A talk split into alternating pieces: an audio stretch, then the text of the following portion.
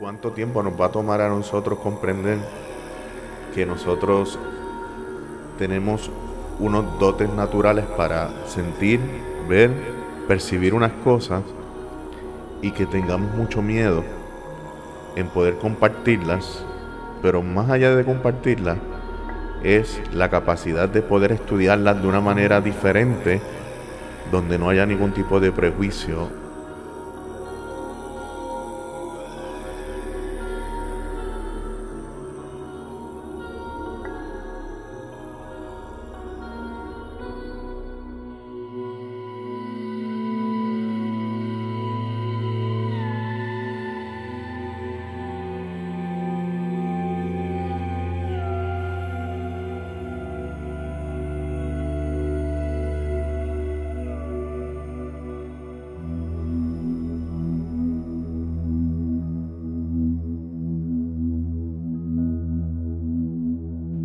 ha sido bien interesante conocer algunas de las experiencias, historias eh, que has tenido relacionadas al mundo espiritual y pues eh, quería que nos hablaras un poco de, cómo se ha desarrollado esas facultades o esas habilidades y cómo ha sido tu apertura a, eso y cómo, cómo lo has tomado en tu vida.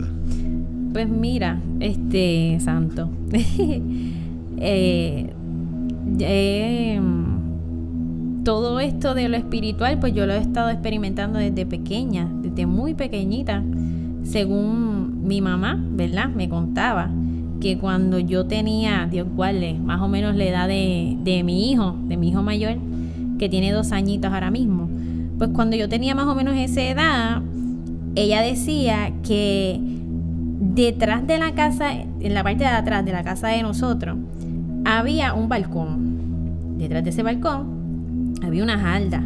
Entonces, en ese balcón, dice ella que yo me paraba y yo empezaba a hablar con el aire. Con el aire.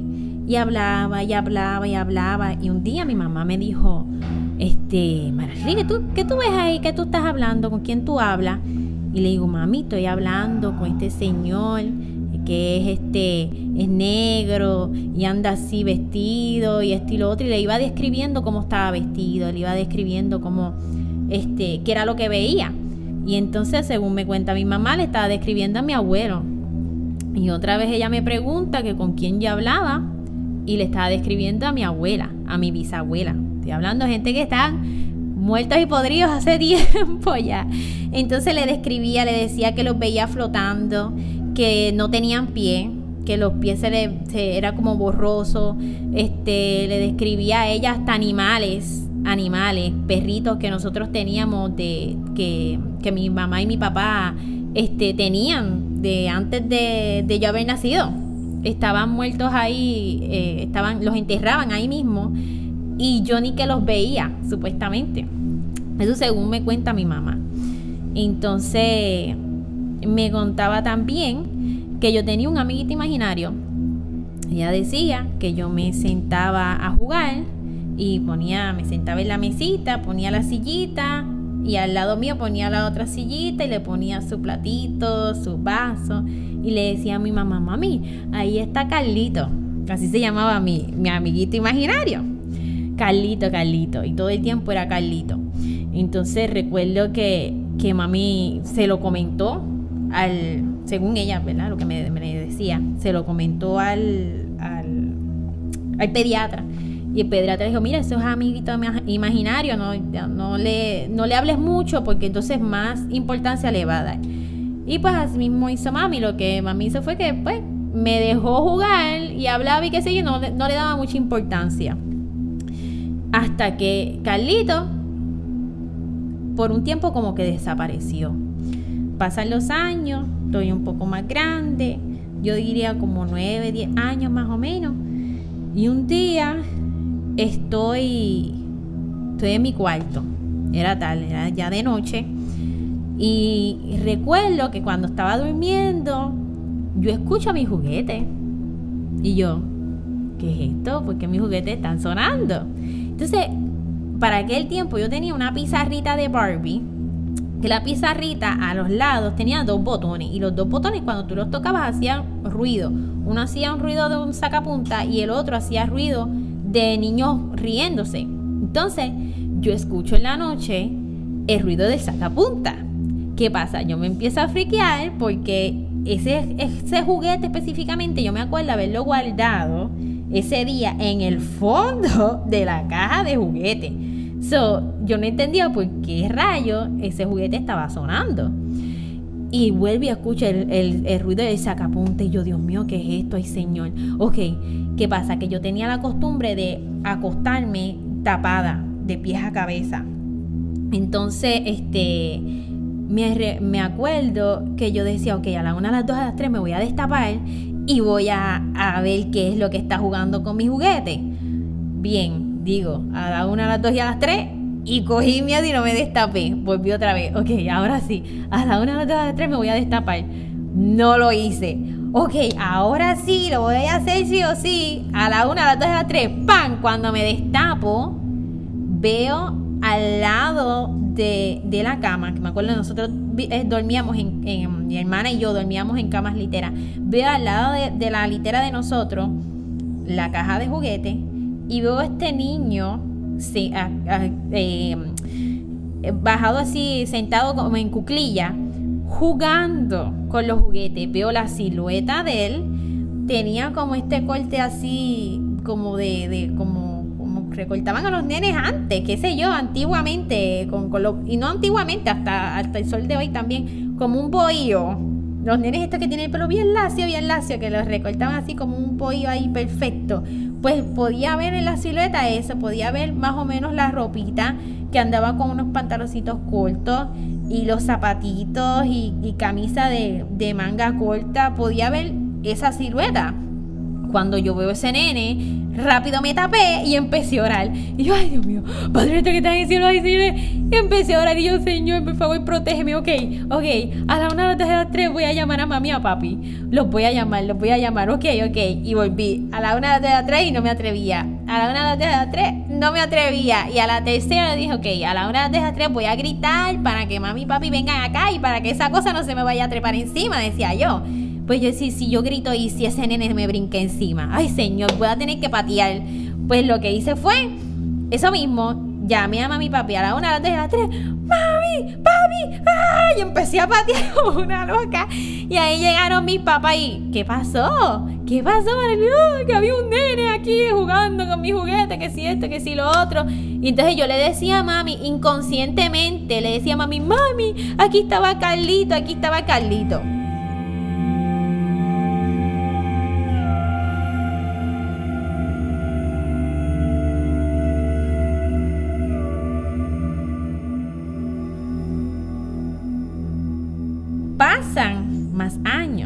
Después de ese evento. Y ya yo tenía veintipico de años por ahí, no recuerdo exactamente, pero veintipico. después de, de ese incidente, ¿hubo un espacio donde no tuviste más experiencia? Donde no tuve más experiencia con él, porque seguía teniendo experiencias paranormales, digámosle así, este, con, con otro ser o con otra, otra otros espíritus, porque, ¿verdad? Yo le, llamo así porque yo creo en los espíritus. Entonces, pues pasan los años, llego a mis veinte y pico y sueño con que estoy en mi cuarto, estoy en, estoy en mi cuarto, estoy durmiendo normal y de repente entra este muchacho a mi cuarto. Yo digo, oh my god, ¿quién es este, quién es este tipo? Me asusté y viene y me dice, ah, ¿tú no te acuerdas de mí? ¿Tú no te acuerdas de mí? Y yo, no, no me acuerdo de ti. ¿Tú no te acuerdas de mí? Ah, ahora no quieres jugar conmigo porque ya estás adulta y ya estás grande. Y yo, y rápido me vino a la mente Carlito, pero yo decía, pero es que no se parece a ese, a la siluetita que yo vi cuando pequeña. O sea, no, no, no se me parece. Entonces se veía alto, era un muchacho blanco, con el pelo recortadito. Y entonces estaba molesto, estaba en actitud de, mucha molestia. Pero tú no estás. Y me reclamaba, pero tú no me quieres hablar ahora. ¿Por qué tú no me quieres hablar? ¿Por qué tú te haces como si no me viera? ¿Pero por qué? Y reclamándome. Y entonces este, yo lo que hice fue que me, me, dio mucho miedo y me eché para atrás, ni se me ocurrió reprender ni nada, porque estaba, este, me dio mucho, mucho miedo. Entonces, de repente, de la nada, entran mis abuelos, mi abuela y mi abuela que llevaban años de muerto. Ellos entran con, con una luz, era una luz que, que, que salía de ellos, una no sé cómo explicarle, una luz que era como que el cuerpo de ellos, pero en luz, en luz. Ellos entran y agarran al muchacho por los brazos y le dicen, no, vente, vente, vente, vente, vente, déjala, vente, vente, vente, que no, tú no puedes estar aquí, tú no puedes estar aquí. Y él empezó a luchar con ellos y a luchar con ellos de que no, ella me tiene que hablar, que si este, que si lo otro, y llorando, llorando. Y mi abuela y mi abuelo lo jalaron, se lo llevaron, lo sacaron del cuarto y ahí me levanté.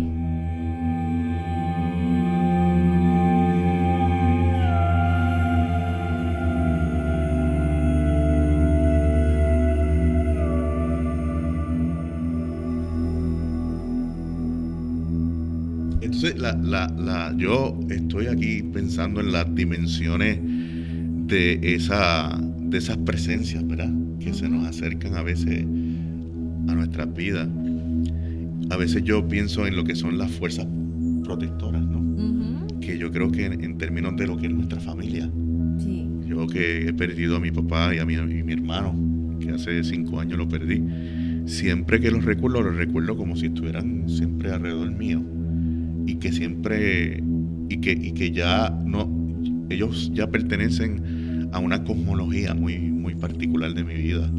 Y los recuerdo como y los, los recuerdo ahora mismo y más bien pienso en ellos como si fueran una unas este, energías protectoras.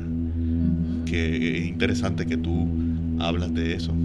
Sí que es así o sea yo por lo menos así es como yo lo creo eh, mi abuela y mi abuelo cuando, que llevan años ya de, muertos, cuando yo me siento bien agobiada, eh, me siento triste, o a veces hasta cuando estoy feliz, ellos se me presentan a mí en sueño. Entiendo yo que se me presentan en sueño porque este ellos saben que en sueño yo no me voy a no me voy a asustar. Si se me presentan aquí así de momento, pues yo creo que me llevan para el otro plano pero, pero ellos siempre se me presentan en sueño y siempre se me presentan así, este, con, con luz. Se les, eh, se les ve luz a través del, del cuerpo, este, eh, y siempre los veo. Si no me están hablando, se me acercan con una sonrisa, con flores, flores blancas. Este, mi abuelo hace mucho eso en sueños, se me presenta con flores blancas, pues yo lo que entiendo es pues que este, yo lo que hago es que cuando me levanto, pues pongo unas flores blancas, les pongo una, les prendo una velita, les hago oración y eso, y siento el ambiente más tranquilo, más relax. Siempre, siempre ellos están ahí alrededor de uno, protegiendo a uno y velando que uno, ¿verdad? Este, esté bien y dejándole a uno saber también que ellos están ahí, quieren a uno, aman a uno, y pues, pues sí. Hay muchas personas quizás que hayan tenido, tenido este tipo de experiencia y quizás no han podido localizar o entender que hay algo muy natural. Mira qué ironía. Dentro de lo sobrenatural hay unas cosas naturales también. Lo que pasa es que pues, nuestro pensamiento científico ¿verdad? a veces nos, nos coarta esas otras dimensiones. Pero en la medida que la humanidad se, se, se esté moviendo hacia el futuro, hay muchas cosas de estas dimensiones espirituales que vamos a empezar a entender mucho mejor. Y yo creo que en ese sentido, pues, eh, cuando yo escucho tus historias, pues me doy cuenta de que tú eh, tienes algo muy especial. Que lo tienen muchos seres humanos, pero en el caso tuyo, tú has podido no solamente ampliar estas cosas, validarlas y pensar de que eso es un don que tú tienes, que quizás tiene tu familia, y que eso es una de las cosas más preciadas que tiene la humanidad. No sé, yo, yo creo que, que todo el mundo, todo el mundo, el que más o el que menos, ha tenido una experiencia, digámosles así, paranormal, alguna experiencia con, con lo espiritual. Este, y todo el mundo tiene la capacidad también de ver ese lado, de ver ese otro plano. Este, y de tener seres alrededor que los guardan, que los protegen. Todo el mundo tiene esa capacidad, todo el mundo lo tiene. Lo que pasa es que pues unos dicen, ok, pues acepto esto, voy a bregar con esto. Y hay otros que dicen, no, no, esto no es para mí, le tengo miedo, le tengo terror, esto es del diablo, esto, no, esto no va conmigo. Yo pues he escogido aceptarlo y he escogido este eh, ¿verdad? bregar con ellos de la mejor manera que, yo entienda. Este he escogido eh, no estar en, en eh, ¿cómo se dice eso? No tener miedo al que dirán, que era lo que me pasaba a mí mucho cuando, cuando joven demasiado cuando joven, que yo no entendía qué rayo era lo que estaba pasando, que yo estaba viendo, me estaba volviendo loca. Realmente yo llegué al, punto que yo dije, me van a tener que, meter en, en, capestrano o algo, porque esto está bien fuerte y no tenía con quién eh, hablarlo, no tenía con quién, quién me pudiera explicar qué era lo que estaba sucediendo conmigo. Pero ya gracias a Dios, ¿verdad?